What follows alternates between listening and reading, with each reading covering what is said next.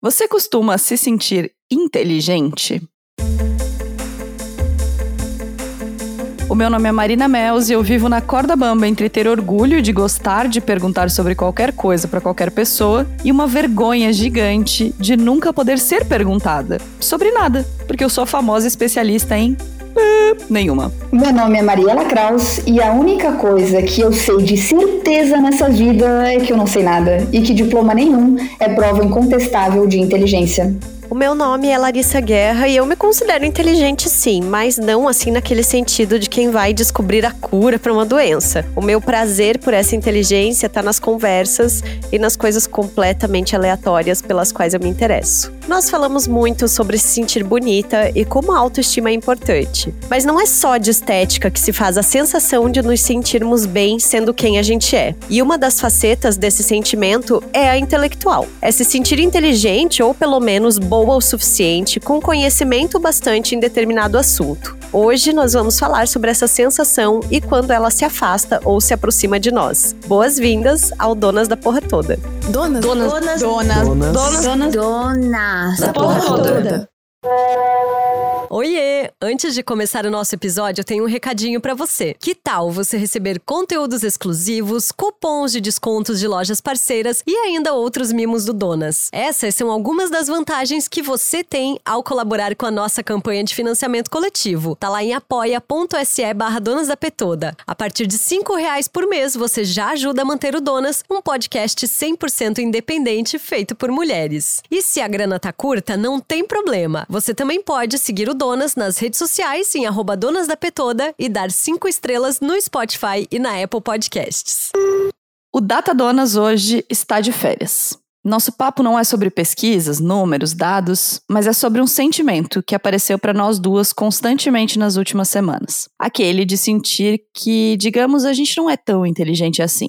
Em alguns momentos, por não entender a profundidade das notícias econômicas, políticas, internacionais, etc, etc, etc. E em paralelo, o Lattes e o LinkedIn na luta para saber qual dos dois está mais tempo sem atualização. Por fim, aquele bom e velho dilema de que parece que todo mundo tem mais referências, livros, teses e informações do que a gente. E para falar sobre isso, nós pensamos em quem a gente poderia assim chamar para ter um papo sincero e divertido, mesmo que a gente se exponha muito e tenha um pouco de medo do tanto que ela é inteligente. E rapidão a gente chegou na Mariela Kraus, que tá falando para começar a humilhação desde já, diretamente da Itália, Bonacera, Catuxa. eu não consigo, gente. Toda vez que alguém tá na Itália, eu tenho que mandar esse meme, tá? Eu lembro disso até hoje, tá tudo bem. onde a Mariela cursa doutorado em Direito Constitucional Comparado e antes teve um mestrado, assim, estiquérrimo em Direito e Feminismo. Nela, seja muito bem-vinda, se apresenta para nossa audiência que não era sua fã até ontem e vai ser a partir de agora. Ai, Guri, eu só queria dizer antes que eu tô muito feliz de estar aqui com vocês, mesmo me sentindo super tansa para um episódio desses, mas eu adoro esse podcast, eu acho linda a forma com que vocês abordam tantos assuntos necessários e difíceis, muitas vezes, de falar. E eu vejo vocês assim como grandes comunicadoras e inspiradoras personalidades da nossa região, apesar né, de uma coisa que precisa ser comentada, que é a grande falha de caráter de vocês duas, de Marina, que não é de astrologia, e de Larissa, que não é de Júnior. Isso é um absurdo, mas só prova, só prova que ninguém é perfeita, não é mesmo? então, assim, Tô me achando meio dona da porra toda hoje com vocês. E vou colocar isso no meu Lattes, com certeza. Preciso ir pro currículo uma coisa dessa. ah, então, quem eu sou? Que difícil, né, responder. Eu acho que Vai fora da... menos dois pontos, tá? No Lattes. menos dois na avaliação. Com certeza não. É, fora da perspectiva profissional, digamos, eu não sou o que eu faço, né? Eu acho que não somos a profissão ou a função que exercemos. E faz parte de nós, inevitavelmente, mas, mas eu acho que não nos define. E eu me considero, acho que, um, um, conjunto de muita coisa e transformações, assim, sem nenhuma definição. Acho que poucas opiniões formadas, porque eu me sinto numa eterna formação, mas posso dizer, talvez, que sou uma canceriana, recentemente aniversariada, é, blumenauense, tiete da Ivete, de pouquíssimos vícios, além de, claro, Friends, memes e foco de cultura, uh, e uma grande, grande entusiasta de debater sobre política, futebol e religião. Eu acho que quanto mais diálogo, mais crescimento, e essas coisas se debatem sim. e atualmente apaixonada pelo mundo acadêmico, ciente, claro, de que muitas vezes pode ser um ambiente é, tóxico e afastado da sociedade, né? E na perspectiva de dizer então que eu faço, o meu percurso acadêmico é, começou com a graduação em Direito na FURB, a nossa Universidade de Blumenau. É, depois eu fiz uma especialização em Direito Constitucional na ABDConst, a Academia Brasileira de Direito Constitucional em Curitiba. É, e depois mestrado em Direito na UFSC, na Federal de Santa Catarina, Floripa, né? Aquela coisa linda. E de lá eu comecei a, a ter vontade, assim, de, de, estudar fora, porque até então parecia algo tão inalcançável, sabe? E depois de alguns perrengues e muitas lágrimas, deu certo. Hoje eu faço doutorado em Direito Público Comparado no Departamento de Ciência Política, na Universidade Luigi Vitelli, na Itália, com um período de pesquisa na Universidade de Coimbra, em Portugal. Então, essa tem sido a minha trajetória até agora. Humilhada, assim.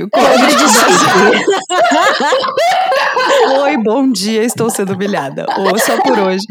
É, cara, Tá, vamos, vamos começar esse papo, porque esse currículo da Lela é muito maravilhoso, desde fã da Ivete até, enfim, tudo. Mas eu quero saber quando que vocês se sentem inteligentes. Pra gente começar, tipo, alto astral, saca? Quando que a gente se sente inteligente, no que a gente se sente boa, assim? Como é que a gente acessa essa autoestima intelectual? Quando que a gente acessa essa autoestima intelectual? Vou começar me, me respondendo aqui, que para mim tem duas coisas que eu gosto sobre mim, que é eu gosto do meu vocabulário, eu acho que o meu vocabulário é bom, e eu gosto de fazer pergunta. São os dois, dois momentos que eu me sinto que eu me sinto inteligente. E vocês? Ai, que pergunta, hein? Eu, sinceramente, eu diria nunca. Inclusive, se perguntar de verdade o que eu estou comparando aqui no doutorado, eu vou dizer que é pizza italiana com a brasileira, sabe?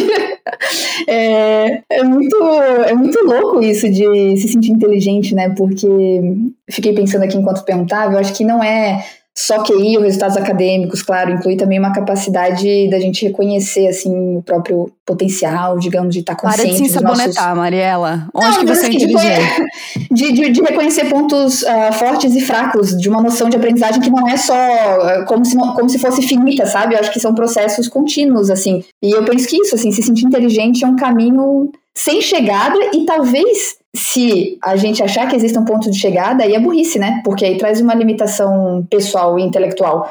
Porque inteligente de verdade mesmo, eu me sinto só quando eu falo sobre coisas que eu conheço ou que eu estudei muito. Senão eu já acho, putz, não, não deveria me meter, sabe? Ela se sabonetou Ai. e não respondeu. É, ela Quando eu falo de signos, então, podemos deixar assim? Boa, pode. É, eu acho que quando eu tô falando de coisas completamente aleatórias, eu até me sinto inteligente, assim. Não sei, eu. É. Isso é muito difícil. Elas, elas não querem se expor, tá? É isso que eu tô pensando nesse podcast. Não, eu. Então, acho que eu me sinto inteligente quase sempre, assim. Olha que ótimo. É, é, porque eu acho que é uma coisa que, sei lá, é uma característica muito minha, assim. Sempre me considerei uma pessoa muito inteligente, né? Talvez porque a minha família a vida inteira falou que eu era uma pessoa inteligente, eu acreditei muito nisso. que ótimo. É, acho que é por aí, assim. Também não sei responder. Meu Deus, Marina. É, então.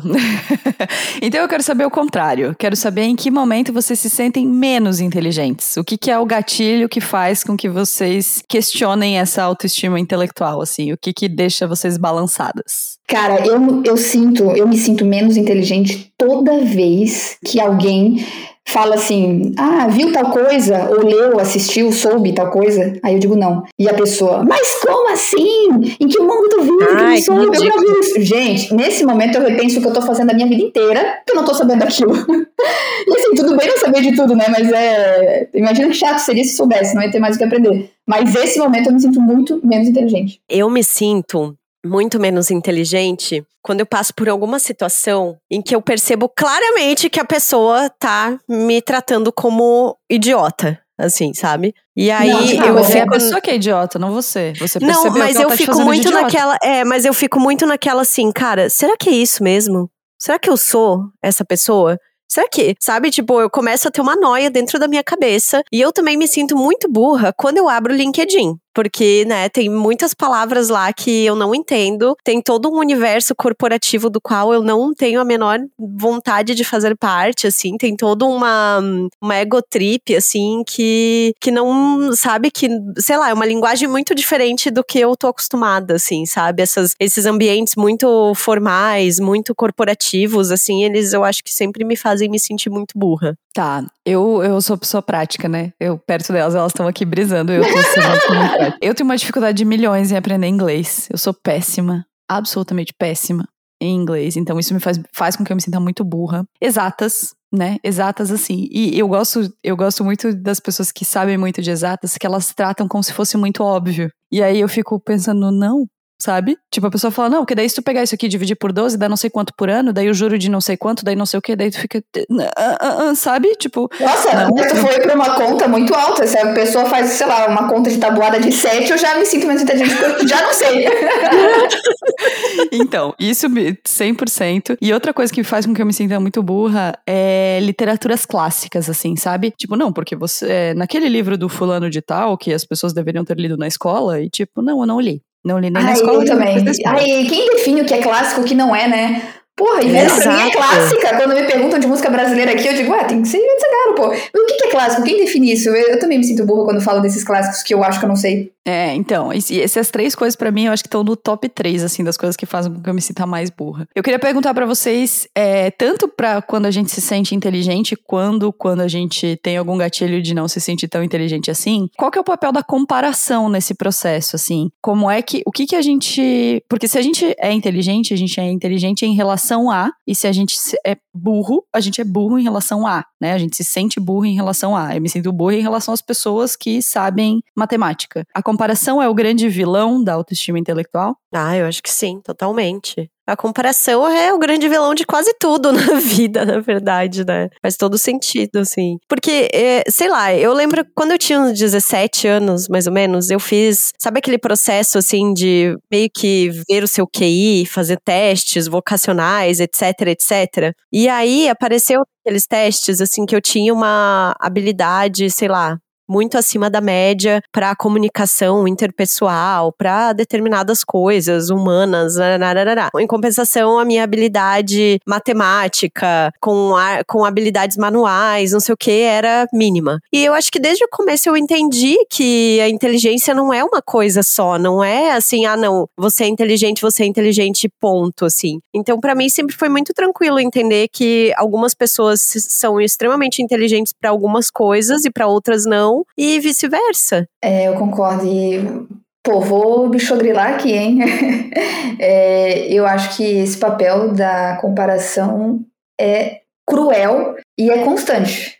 Porque, para mim, por exemplo, todo mundo parece que já tá pronta Sabe, tá resolvida, a vida tá pronta, tá resolvida, tá tudo certo. E eu me sinto muito não pronta, assim, num eterno, sei lá, está me, me preparando, digamos. E isso sempre me incomodou, me incomoda ainda até hoje. Mas hoje eu tento pensar que, ah, sei lá, a vida é isso, né, minha gente? As coisas acontecem enquanto a vida acontece, enquanto o mundo gira, enquanto o sistema nos explora. É, não dá para pausar a vida para resolver as coisas, os traumas tudo, se descobrir, se encontrar e ainda evoluir espiritualmente, né? A vida é, é, é movimento. E esse pronto ou se sentir pronta, na verdade, eu tenho cada vez mais me dado conta de que isso não existe. E eu sempre lutei muito contra isso, porque como todo mundo já parecia, eu achava que, pô, qual, é o meu problema então, né? Eu quero estar pronta hoje. Como assim? Eu me formei na faculdade, colei grau, peguei o canudo, cumprimentei o Natel da FUB, porra, eu quero conhecimento na minha cabeça agora. E olha só, né, tô aqui até hoje me preparando, Então, é, eu acho que para angústia e tratamento de choque da minha ansiedade, eu acho que eu passei a ver isso com, com uma coisa boa, porque assim, ainda bem que a gente não se sente pronta, né? Imagina se se sentisse, não ia se preocupar em aprender mais, e claro, é, acho que tem um limite de não, é, de não entrar, digamos, num abismo existencial de insegurança crônica e paralisante, assim, mas de reconhecer que a gente sempre tem coisa a aprender, evoluir e tal, senão vira uma arrogância intelectual, e nisso né, o mundo acadêmico tá cheio, e nos deixa de mente fechada. Então, eu acho que existe o pronta para não estar pronta, assim, e lidar com isso sem pirar. E o que eu é, busco pensar sempre é que nenhum diploma nos define, né? Tem uma, uma frase daquela autora que, inclusive, acho que já recomendaram um livro dela aqui, da Ana Cláudia Quintana Arantes, no livro A Morte é um Dia que Vale a Pena Viver.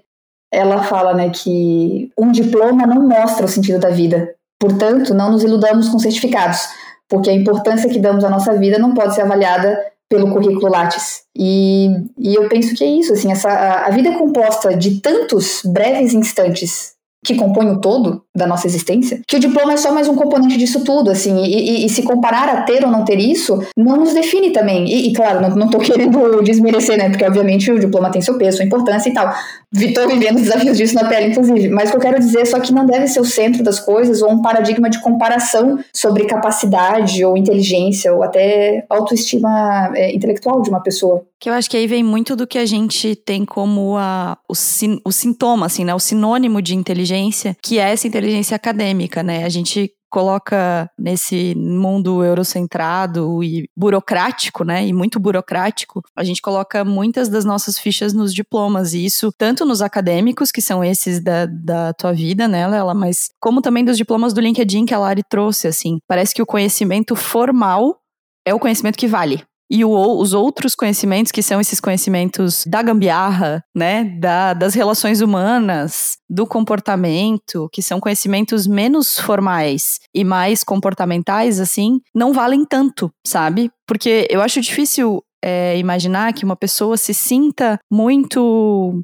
inteligente e capaz nesse nosso contexto, se ela só, entre muitas aspas, porque não é só, isso é muito, tem excelentes relacionamentos. E isso é um tipo de inteligência imenso, muito mais difícil às vezes, muito mais inacessível do que esse que se aprende do que se aprende na academia, assim. E aí, quando eu tava pesquisando para essa pauta, eu fui cair no TikTok, né? Que agora tudo que é, tem pesquisa em Google cai no TikTok. E eu vi uma coisa lá muito interessante, que é muita gente de comunidades periféricas, ou pessoas negras, ou pessoas de qualquer grupo minorizado, falando sobre isso, sobre não deixe que, porque a pessoa usa terno, ela pareça mais inteligente que você na hora de fazer um concurso, na hora de, sabe, na hora de, de buscar um trabalho. Porque você é da quebrada, mas você tem outro tipo de inteligência, sabe? E aí eu acho que é o grande problema da, da nossa falta de, de autoestima intelectual, que é a gente não buscar as oportunidades que a gente poderia ter porque a gente não se sente pronto. E aí, no recorte das mulheres, isso é muito mais verdade ainda, né? Todas as pesquisas estão aí para isso, assim. Vocês acham que em algum momento vocês conseguem perceber essa diferença da, da formação acadêmica, que é conectada à inteligência, e da formação da vida ou da, de outros processos que não são considerados inteligência? Vai lá, Lari.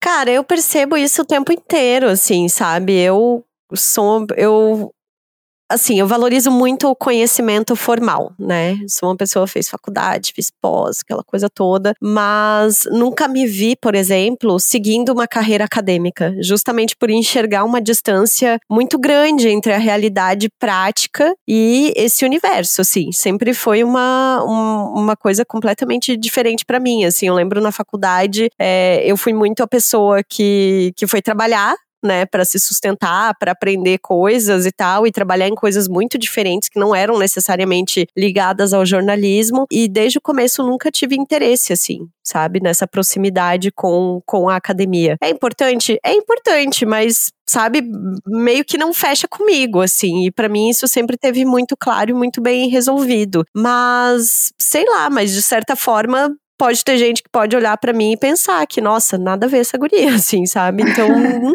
sei, não sei. Vai parecer contrassenso, eu acho, o, o que eu vou dizer, mas é, eu fiquei pensando que hoje eu vejo que uma coisa não tem nada a ver com a outra. Descobri isso, me enganaram.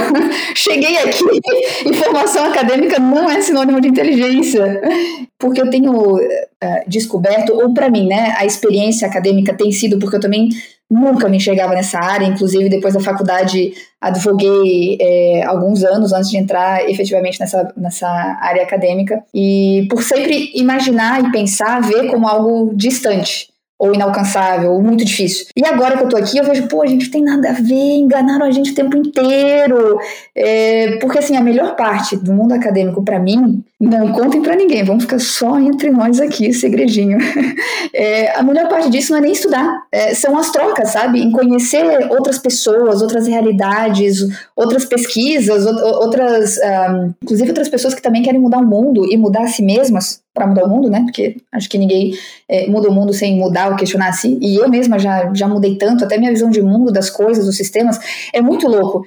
E isso, é, é eu penso que é esse o, o mundo acadêmico é, é, feito, que é para isso que é feito, para a gente mudar constantemente, inclusive, para não ter certeza nenhuma, porque a formação acadêmica, talvez em especial com a prática da pesquisa, né, que, que agora é esse o meu mundinho, é, além dos estudos e das aulas e tal, é, não é você pesquisar para provar um ponto de vista, digamos, ou uma opinião, né? É, é, é abrir o coração, a mente, a alma para estudar algo que no fim do percurso da pesquisa ou dessa, de, desse período acadêmico é, vai se constatar um resultado ou não, né? Daquilo que, que, que se estava procurando, e nem sempre o resultado é aquele que imaginou que fosse. Eu acho que talvez, é, por ser uma pesquisa teórica, pode ser mais difícil de enxergar, mas, por exemplo, numa pesquisa prática, digamos, se a gente misturar componentes químicos num tubo de ensaio no laboratório, tu não sabe o que vai acontecer, vai, vai presumir, né? Vai mas vai ter certeza, só vai ter certeza do resultado até misturar os eh, reagentes, digamos, e depois é que vai saber o resultado. Então, a pesquisa teórica, para mim, a formação acadêmica traz isso, mas a inteligência é estar ciente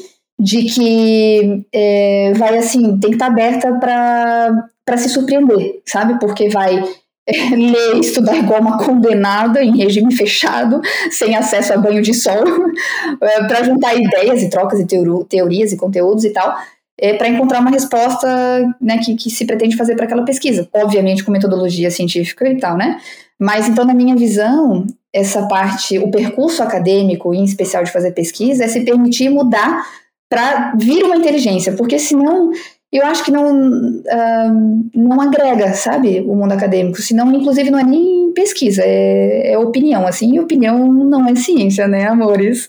Precisa de metodologia científica e tal. Então, acho que a formação acadêmica pode ser um caminho ou um passo para um tipo de inteligência, mas também que não define a nossa inteligência. Faz sentido? Faz, total. Total. E eu fiquei pensando também, assim, que eu acho que tá, é, tudo isso que a gente tá falando também tá muito ligado à forma como a gente aprende e à forma como a gente lida com o nosso aprendizado, sabe? Eu sempre fui uma pessoa que enxergou o aprendizado como algo muito intuitivo e muito movido pelo que me interessa, assim, pelo que me brilha o olho no momento. Então, se no momento eu tô estudando astrologia, daqui a pouco eu tô estudando, sei lá, qualquer outra coisa. E e, acho que as coisas variam muito dessa forma, assim. E aí eu acho que talvez nesse momento me bate essa, essa baixa estima intelectual de pensar assim que, ah, eu não sou exatamente a pessoa que vai ser especialista em alguma coisa, mas sou a pessoa que pode dar pitaquinhos em tudo quanto é coisa, porque alguma coisa me desperta o interesse, assim, sabe? E aí eu fico pensando também que eu sei que uma das pessoas mais inteligentes que eu conheço é a Marina, apesar de ela ter essa baixa Puta estima intelectual de achar achar que ela é a pessoa, como ela disse no começo, que as pessoas não perguntam as coisas para ela. Sendo que ela é, assim, eu considero a Marina inteligentíssima, uma pessoa que sabe fazer ligações entre as pessoas, que sabe fazer conexões, que sabe tirar o que tem de melhor em cada pessoa e transformar isso num assunto, assim. São, Pô, são inteligências é muito diversas. Exato. Se isso não é inteligência, né, Mariela? Puta que pariu, assim. Exato.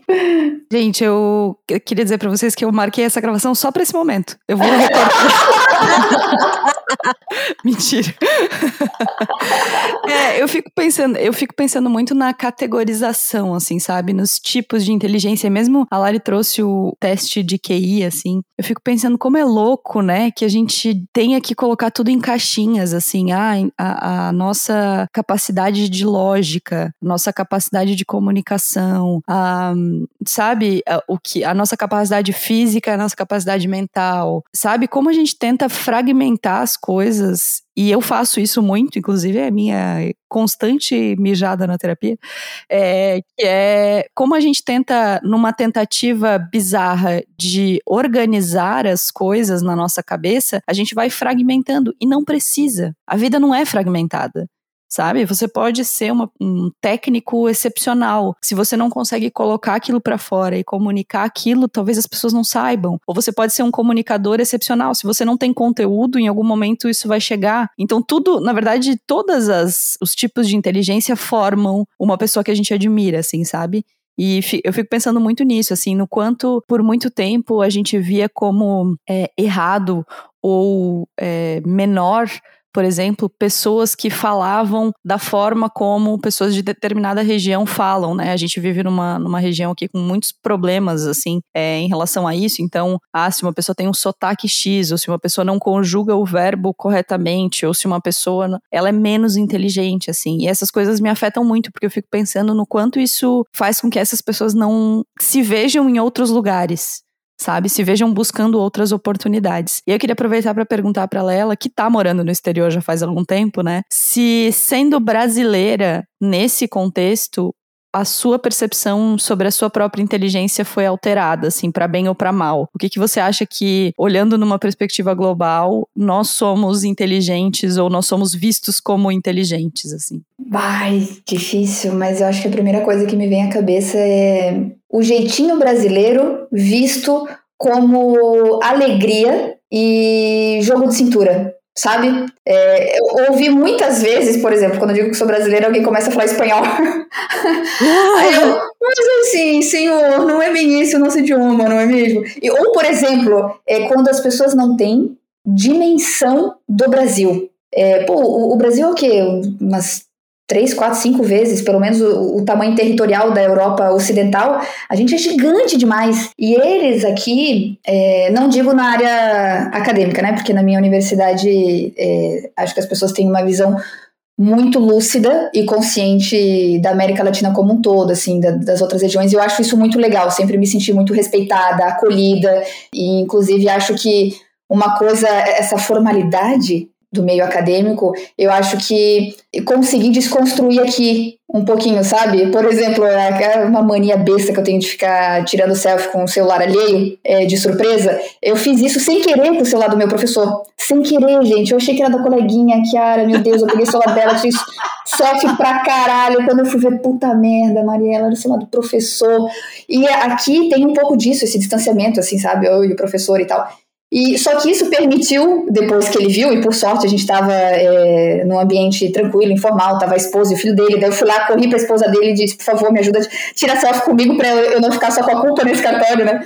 Então foi uma coisa que, por exemplo, desarmou todo mundo da informalidade, e hoje a gente consegue se comunicar no WhatsApp por figurinha por exemplo, que é uma comunicação muito importante, né? Vamos comentar. Maravilhosa, então, inclusive. Eu acho que isso é uma coisa que, que a gente traz, assim, já, já ouvi muito uh, as pessoas dizerem isso, assim, que o Brasil vende essa ideia de leveza, de alegria, e em outros aspectos, por exemplo, de. Obviamente pelo futebol também, é, mas em outros aspectos mais pesados, digamos, como corrupção ou a nossa política, gente, isso assim, ó, aqui tem a rodo em em todos os países europeus, assim, sabe?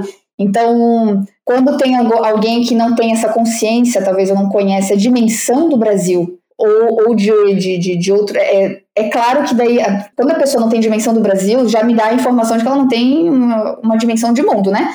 Porque tem uma visão ainda, e eu sinto muito forte, de novo, né, não, pelo menos não no meu departamento que eu estudo, mas existe uma euro, um eurocentrismo ainda muito forte aqui. Ai, porque foi os italianos que inventaram a pizza, meu Deus, aqui é o centro das coisas. Ai, porque os alemães que inventaram tal coisa, sabe, tem uma, coisa, uma, uma, força. Ai, porque qualquer revolução começou na França, não sei o quê. Enquanto, gente, se vocês olharem para o lado, América Latina, outros, né, faço esse recorte porque a gente é daí, mas a gente é riquíssimo de tudo. Então, eu acho que no ambiente ou na bolha que eu vivo, tenho esse, essa sorte, o privilégio, digamos, de, de ter só é, visões positivas enquanto Brasil. Mas ainda é forte uma visão de que é como se eles não importassem as nossas coisas, assim, sabe? A nossa cultura. Eles acham que a cultura deles é a melhor, assim. Ai, ai. Eu tenho. Enquanto tu tava falando isso, Mariela, eu pensei em duas coisas, assim, aqueles vídeos de TikTok, de Instagram, é, do, quando chegam e perguntam assim pros americanos, tipo, ah, qual é a capital do Brasil? Sabe? A pessoa fica tipo, quem que você tá falando, assim. É, é, impressionante, assim, o quanto as pessoas desse mundo ocidentalizado, assim, é, norte-americano, europeu ocidental, o quanto eles desconhecem na média geral, assim, sobre o mundo, né? Coisa que a gente, enquanto brasileiro, aprende na escola e é muito cobrado para saber, assim, no caso. E outra coisa que, que eu fico pensando, assim, justamente sobre essa diversidade de saberes, assim. Eu lembro que uns, sei lá, nós estamos em 2023, vai fazer 10 anos, assim, eu fui pro México. E foi uma experiência avassaladora, assim, para mim, em termos de aprendizado, de conhecimento de um mundo que eu não fazia que a menor ideia que existia, assim. Eu lembro que eu fui no museu de antropologia e aí você entrava, assim, e tinha aquele relógio do sol, assim, dos astecas e tal, e ali tu aprende sobre toda uma civilização, todo um conhecimento que acabou sendo dizimado pelo homem ocidental, assim, mas que, né, de certa forma, encontrou as suas brechas e consegue perdurar até hoje nessa cultura. Então, eu acho isso, meu Deus, espetacular, assim, assim como no Brasil a gente tem muito disso, né? Muito desses saberes indígenas que, que vem até a cultura hoje em dia, muito do que o africano trouxe também pra gente. E sei lá, acho que acho que dá para brisar muito a respeito, assim. Nossa, demais. O poder da narrativa, né? Como se a narrativa Sim. fosse sempre europeia. E isso é um grande, um grande equívoco, assim, porque temos. Nossa, a gente é tão rico em tantos aspectos que é, acho que fa deveria fazer mais parte de vários currículos, assim, acadêmicos ou não, escolares e tudo, e de debates, inclusive, sobre só sobre a gente, assim, sobre. Eu acho que somos muito abertos. E é um tipo de inteligência, por exemplo de jogo de cintura, ou de alegria, ou, ou de um, uma energia que a gente traz enquanto Brasil, que é muito única. E é muito única. Não sei, talvez estudos antropológicos expliquem, mas eu percebo que é um diferencial. Quando eu me sinto burra aqui, porque meus coleguinhas é, europeus estão, enfim, sabendo de várias teorias é, europeias, eu aprendo. Mas eu fico pensando, pô, a gente tem tanta coisa massa lá também, que se soubessem, gente, Sabe, a gente vem também com outro tipo de, de inteligência da relação e tal, de, de, um, de um acolhimento, de uma abertura, eu acho que cultural, intelectual, muito maior. Claro que também deve ter um peso de né, ter sido enfiado goela abaixo quando os portugueses chegaram no Brasil, então não foi uma escolha estar abertos ou não, mas é, talvez essa cultura de abertura para outras culturas que permaneceu seja um ponto muito positivo da gente. É, e eu tenho a impressão também de que a gente ainda valoriza muito o conhecimento que está no papel, assim, sabe? Que tá oficializado. A gente ainda valoriza muito a biblioteca, mas a gente não valoriza a história oral, esse conhecimento que é passado, né? De geração para geração, assim, eu acho que, nossa, dá para ficar aqui, ó, meia hora falando disso. E a gente sempre cai nisso, né? No quanto a, as nossas perspectivas são eurocentradas, no quanto a gente valoriza muito mais o que vem de fora, o quanto. Porque se a gente. Eu fico pensando assim, se a gente valoriza o acadêmico e o acadêmico, embora esteja mudando muito lentamente, mas é focado no conhecimento que veio de fora, no conhecimento de uma só perspectiva de mundo, que é a eurocêntrica, branca, masculina, então a gente entende que inteligente é esse esse contexto, né? Esse mundo, assim. A gente sempre brinca que as pessoas às vezes não aguentam mais a gente xingar o patriarcado. Eu mas tem que xingar mesmo. É, mas tem que xingar, amiga. Não, tem que xingar, mas é, eu acho que o conhecimento eurocentrado tá nesse lugar, assim. A gente ainda vai xingar muito, sabe? Porque a gente, cada vez que a gente se dá conta do quanto a gente foi é, colocado nesse lugar, de, do quanto os, os, nossos julgamentos, as nossas perspectivas são fruto desse lugar, mais raiva a gente tem, mais ranço a gente tem, sabe? Eu acho que xingar, xingar o, o eurocentrismo vai ser o novo xingar o patriarcado, e eu me sinto absolutamente pronta. Muito bem, estamos entrando para isso. É, um, um, exemplo disso que é, descobri também, de novo, só depois, né, esses saberes que ficam só no mundo da academia, ai, que, que, que me dá um ranço às vezes, que a academia não, não, não dialoga com a sociedade, né? Mas uma coisa, por exemplo, que eu fui descobrir só no mestrado foi um movimento feminista fortíssimo e lindo que aconteceu, gente, lá na elaboração da nossa Constituição, né, que nossa Constituição é de 88, e no final da ditadura, aquela, enfim, aquele anseio por democracia e tal, a, os, a, quando se elegeram os parlamentares para escrever a nossa Constituição, porque a nossa Constituição, sem querer juridi ser muito juridiquês assim, né, mas só para deixar claro assim, a nossa Constituição eu acho ela linda. Só que ela é meio prolixa, porque por exemplo, tem o famoso artigo 5 lá que diz: "Todos são iguais perante a lei". Depois continua: "Sem distinção de qualquer natureza". Aí vem depois um inciso que diz: "Homens e mulheres são iguais perante a lei". Quer dizer, já estava claro que é todo mundo igual né? Por que escrever tantas vezes? E aí eu fui descobrir depois uh, que foi graças a um movimento feminista fudido, gigante que aconteceu no Brasil, na época dessa constituinte, que elaborou a Constituição, chamado Lobby do Batom. E esse nome veio porque, dentre 559 parlamentares que foram eleitos para fazer a Constituição, só 26 eram mulheres. Cara, e como é que a nossa Constituição saiu tão, assim, linda, digamos, em direitos e igualdades, né? Pô, foi porque essas mulheres se fuderam com outros movimentos feministas do Brasil inteiro para brigar por igualdade na Constituição, né? E esse nome veio porque os parlamentares homens diziam: ah, mas mulher não pode falar de coisa que não possa ser útil, né? Mulher só fala de roupa, maquiagem, batom.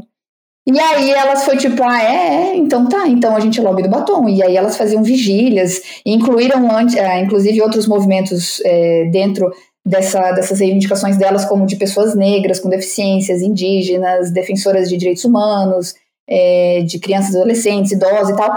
Então, quer dizer, é um movimento feminista tão forte, brasileiro, que, cara, a gente fala de movimento feminista quando, sei lá, é, vem da Europa ou dos Estados Unidos e dentro de casa, no quintal de casa, a gente tem assim referências incríveis também para se inspirar e para conhecer e para não apagar essa história, né? Que foi uma luta fodida. Então tem que xingar o patriarcado mesmo. É isso. Não, eu super concordo. E acho que esse teu exemplo é muito, muito bom, assim, né? Do, do quanto a gente olha para as inteligências das sufragistas e às vezes é, esquece o lobby do batom, sendo que ambos são importantes e ambos têm o seu contexto e ambos são, sabe, fundamentais, mas a gente também precisa olhar para o que a gente tem de revolucionário, né? É, entendeu? Os nossos recortes também, né? Eu queria dar uma desviada no assunto, assim, porque eu tô aqui pensando também em, outra, em outro aspecto. É, se ser considerada pouco inteligente para alguma coisa, assim, algum aspecto, em que lugar isso pega vocês, assim? sabe? Tipo, vocês ficam magoadas quando isso acontece, assim? Eu fico magoada quando eu me responsabilizo por essa falta de inteligência, que é quase sempre. Ah, eu também. Então, é, é, tipo assim, por exemplo, quando esse lance do, do idioma, assim, me pega muito, né? Eu fico com culpa por não ter estudado antes. Agora eu tô correndo atrás do prejuízo, mas assim, fico com culpa por não ter estudado antes. E aí eu me autorresponsabilizo por um sentimento que, cara, 5% da população brasileira fala inglês. Por que, que eu tenho que falar? Sabe? Se eu não sou uh, tão é, demandada assim, e por que, que eu tenho que fazer isso rápido? E por que, que eu tenho que fazer isso no tempo dos outros, na expectativa dos outros? Racionalmente eu sei de tudo isso, mas isso me faz me sentir bem burra. Mas co então... conta isso pra tua cabeça, né? É, é exato. É difícil, é difícil, eu te entendo também. Racionalizar assim. não é difícil, o difícil é sentir o que você racionalizou, né? Exatamente. Então, eu acho que me pega nesse lugar, assim, sabe? Quando eu me autorresponsabilizo, que é quase sempre. E vocês? Putz, eu também. E, e, faço exatamente isso, assim, uma autorresponsabilização que depois eu penso, meu, nada a ver. Mas até pensar nada a ver, pô, já sofreu aí, né? Todo o caminho. Nossa, eu acho que ser considerada pouco inteligente, eu acho que é a, é a pior coisa que, que pode acontecer para mim, assim, sabe? Porque é, eu tenho um. Esse lugar é muito caro para mim, assim, de ser uma pessoa que se considera sei lá, inteligente, bem articulada. E eu não falo com nem um pouco de presunção, assim, sabe? Mas é porque é onde eu mais me sinto confortável para ser quem eu sou. E aí, quando eu percebo que alguém tá diminuindo a minha capacidade de aprender alguma coisa, ou que tá menosprezando o meu conhecimento, nossa, isso assim, ó, me pega de um jeito, assim, puxado, viu? É difícil. Não menospreze a inteligência do coleguinha. É, é isso que a Larissa quer dizer, no fim das contas. é tipo, não menospreze. Gente, pra gente ir pro final, onde a gente se sente inteligente e como a gente pode fazer para se sentir mais assim, assim? Para quem tá no momento como eu e a Larissa tivemos, porque assim, né, gente, vocês sabem que as coisas elas flutuam na nossa cabeça. Então. flutuam para dizer o mínimo, né? é, elas oscilam bastante. E aí, é, na semana passada, eu e a Larissa recebemos um convite que quando esse episódio sair já vai ter rolado, então acompanhe lá nas redes sociais. E a gente tá brisando nesse momento, no momento em que a gente grava, porque esse rolê vai acontecer hoje, no dia que a gente grava, a gente tá brisando que a gente não tem nada de inteligente para falar. Ah, que para. a gente não tem nada de bom para falar. Que a gente. que, que a gente. que, que sabe? Só tenho seis anos. O que, que eu vim para fazer? Foi exatamente o que eu pensei quando vocês me chamaram. Então... E aí a então- gente falou bem isso. Será que as convidadas do Donas, elas sentem isso também? Nossa, senti pra cá, seralha.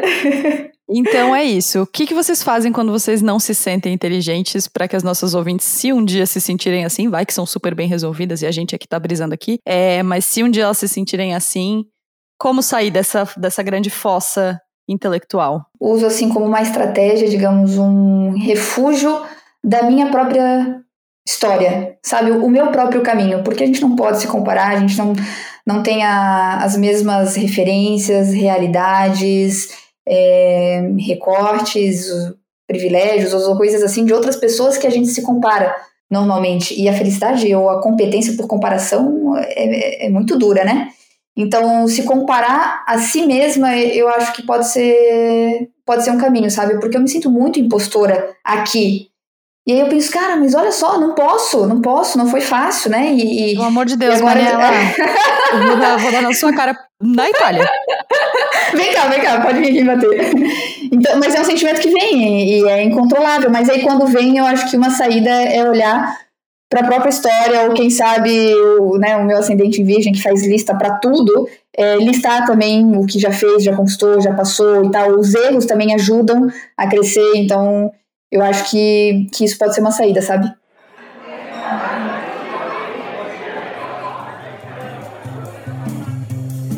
Bom, chegamos então na nossa mesa de bar, esse espaço delicioso. O que, que as pessoas tomam na mesa de bar aí, Mariela? Muito spritz, muito spritz. Hum, ai, que delícia. Ainda mais agora que aqui é verão, tá super quente, um spritz no verão vai muito bem. Ai, amei, adorei. E, enfim, gente, estamos lá no apoia.se barra Donas da Petoda para você participar, contribuir com a nossa campanha de financiamento coletivo. Lembrando que o Donas é um podcast independente que depende das contribuições das nossas ouvintes para continuar existindo, para bancar aí os nossos custos operacionais e para que a gente consiga sempre continuar fazendo esse trabalhinho que a gente faz aqui há quatro anos. Trabalhão, né, para começo de conversa, que a gente faz aqui há quatro anos anos. E se você contribuir com a gente, a partir de cinco reais por mês você tem newsletter exclusiva, tem ainda, que mais? Tem cupons de desconto em lojas parceiras, tem outros mimos e muito mais. E uma das coisas que as nossas apoiadoras vão saber em primeira mão e vão comprar em primeira mão é o nosso evento do episódio 200, que vem muito aí, tá chegando. A gente tá se organizando. No, nos, últimos, nos últimos episódios eu falei que a gente não sabia nada sobre o evento, agora a gente já sabe algumas coisas, olha que gostoso. Então, quando esse episódio for ao ar, provavelmente as vendas vão estar prestes a abrir. A gente quer comemorar o nosso episódio 200 de novo, com as nossas ouvintes, pertinho, bebendo um drink, com várias experiências legais. Então fique de olho lá no arroba Donas da Petoda que tá chegando. Vai ser muito, muito, muito legal. E para as ouvintes que são de fora, fiquem de olho também, porque a gente também tá pensando em vocês, tá? Fiquem tranquilos. Lela, como eu já falei, deve estar todo mundo apaixonado por você, que é essa mistura de Brasil com o Egito, que vai de Ivete Sangalo. Ai, meu Deus, gente, eu acho que eu não falei nada de útil aqui, meu Deus do céu.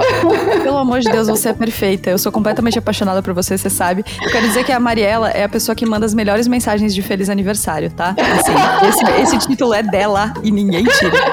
Existe um Vou outro colocar no meu lápis também, tipo de inteligência aí, ó, que eu não sabia. Mas esse é um outro, esse é um outro capítulo. Lela, como é que as pessoas podem te encontrar? Onde é que elas podem continuar essa conversa? Como é que elas podem te acompanhar? Porque você é maravilhosa. Bom, eu ainda, como não me sinto pronta, né? Sempre informação, deixo o, o, o meu contato é, de todas as redes, que é o meu nome, Mariela Kraus. E eu queria aproveitar só para usar esse espaço, na verdade, Gurias, para deixar um desejo. Um desejo de vida longa ao Donas da Porra Toda, de muitas boas energias para vocês, que esse projeto cresça e floresça cada vez mais, e se desenvolva e se transforme junto com as transformações de vocês também, porque é muito lindo de ver vocês debatendo também de tudo dessa maneira tão única, sabe? Como vocês fazem, de bichogriladas, brisadas, desde assim das mais pesadas até impor, é, importantes, até besterol, porque a gente também precisa de besterol, não é mesmo? E eu sinto muito orgulho e admiração, além de um carinho imenso por essa iniciativa de vocês, porque eu tenho certeza que vocês mudam a vida, a forma de ver o mundo, de pensar as coisas de quem é ouvinte, sabe? E sobretudo das meninas e mulheres que podem ter acesso aos conteúdos incríveis de vocês, que vocês produzem. E eu queria ter tido vocês quando eu era mais menina em Blumenau, mas já que não deu, né? Eu sou muito feliz de ter vocês agora e da gente poder compartilhar das nossas desconstruções e reconstruções é, de tudo nessa vida até hoje. Então, de verdade, foi um prazerzaço. Ai, gente, Ai, eu sou completamente louca por essa mulher. Ô, Lela, conta pra gente duas dicas aí do que, que você anda vendo, Ai, lendo. gente, não vamos se limitar. A gente acabou de falar de caixinha, eu não posso falar só duas coisas. Eu acho que eu tenho Libra no mapa, não consigo. Eu já Olha, quero os dados de nascimento, tá? Pode me mandar que eu faço o mapa pra ti. é, de filme, eu vi aqui, eu já ouvi que vocês já indicaram Capitão Fantástico, eu, em outro episódio que eu acho ótimo. Mas eu recomendaria a Medida Provisória, que é uma distopia racista brasileira. Maravilhosa. Foda, fodíssimo. Foda. Outro filme, Argentina 1985, que é sobre o processo Foda. contra os acusados da ditadura argentina, que né, nos faz pensar em colocar luz também sobre os nossos próprios processos é, ditatoriais no Brasil. É, de série, já que já indicaram as duas que eu amo, a maravilhosa Mrs. Maisel, a gostosinha para receber pra, o cérebro, né, com, com críticas sociais, e This Is Us, que é pesadinha, porém maravilhosa. É, eu indicaria Years and Years, que é uma série distópica também muito boa, que faz refletir sobre política, futebol, religião, não necessariamente nessa ordem. É, e um documentário irônico que eu descobri recentemente que eu adorei, que é sobre a história do mundo como contado de uma maneira assim muito ácida, irônica e sensacional, que é O Mundo por Filomena Kank. É, e também, se eventualmente né, ainda couber espaço aí para uma educação mais disruptiva, digamos, com outro mindset de, de, de, séries icônicas, tem de, com professores, tem a produção espanhola Merli e a produção dinamarquesa Imita, é, que então faz pensar muito sobre inteligência, né? E são séries aí, comédias dramáticas, que eu adoro essa categoria da Netflix. Ah, e também. Ai, pode Meu Deus, ela veio assim, ó, com. Só mais um, só mais um. É porque, pô, preciso falar de um podcast, porque eu vi recentemente um episódio de vocês que indicaram mano a mano com a Sueli Carneiro. Mas eu queria também indicar o da Glória Maria, que ela fala de ai, abrir a alma, abrir, a vida é troca, que a vida é mudança, que não existe constância ou estabilidade, porque isso seria para um pós-vida. Que eu achei sensacional. E também pô, o podcast Mixed da minha amiga de infância maravilhosa, Mi Alves, que participou aqui com vocês. Tá, e se couber ainda, só, só aqui, ó.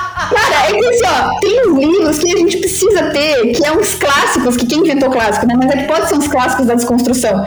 Eu vi que vocês já indicaram aqui Jamila Ribeiro e Ana Cláudia, que eu já comentei. Mas tem uns outros que eu descobri recentemente, assim, tipo ontem, que é Quarto de Despejo, O Diário de uma Favelada.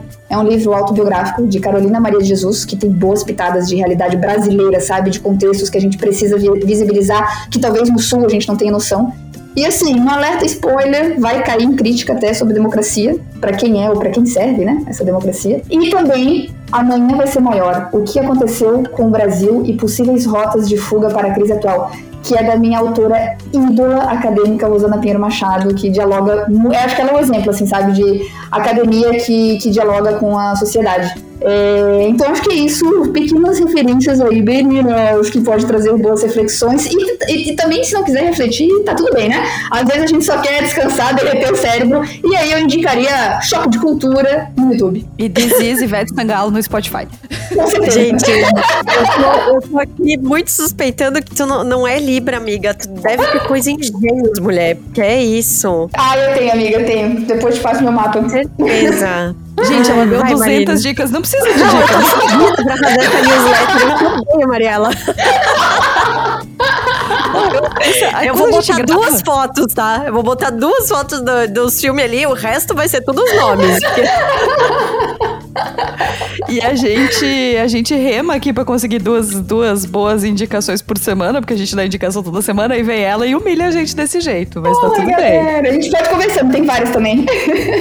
Vai lá, Lari, suas dicas. Bom, eu vou dar duas dicas de livros que eu li nesse final de semana. Um deles se chama A Origem do Mundo, da Liv Stromkist. É uma história cultural da vagina ou a vulva versus o patriarcado. E eu acho que ele conversa muito com, com esse nosso papo, assim, sobre inteligência. Primeiro porque é uma história em quadrinho, né? Tu não imagina que, que esse tipo de assunto vai ser tratado numa HQ. Mas a Liv, ela também é formada em ciência política, então ela discorre, assim, com muita facilidade sobre temas muito complexos, explicando por que, afinal de contas, a gente demorou tanto tempo para desconhecer o nosso corpo, assim, para conhecer um pouco mais o nosso corpo.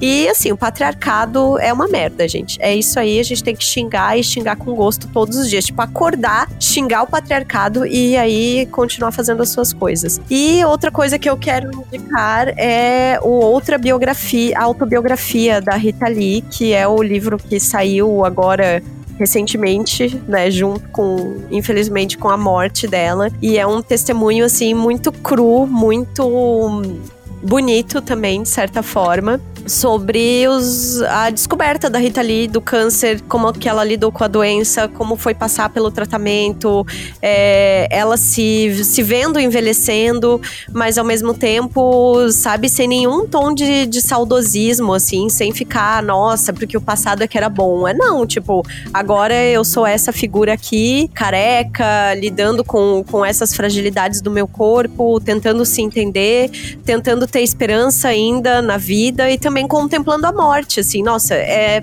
assim, ó, é foda, tá? É muito foda. Eu já quero emprestado, tá? Inclusive. Já bota aí ah, que amanhã a gente vai se ver.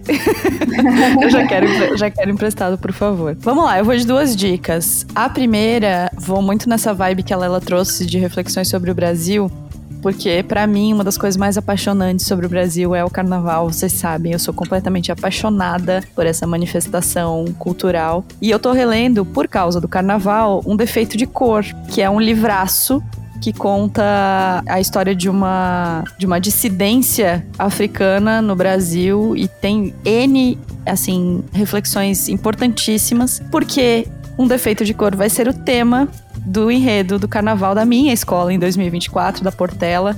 Eu já tô com roupa de ir, então acho que é muito massa quando você estiver procurando informações ou referências de coisas de fora da bolha.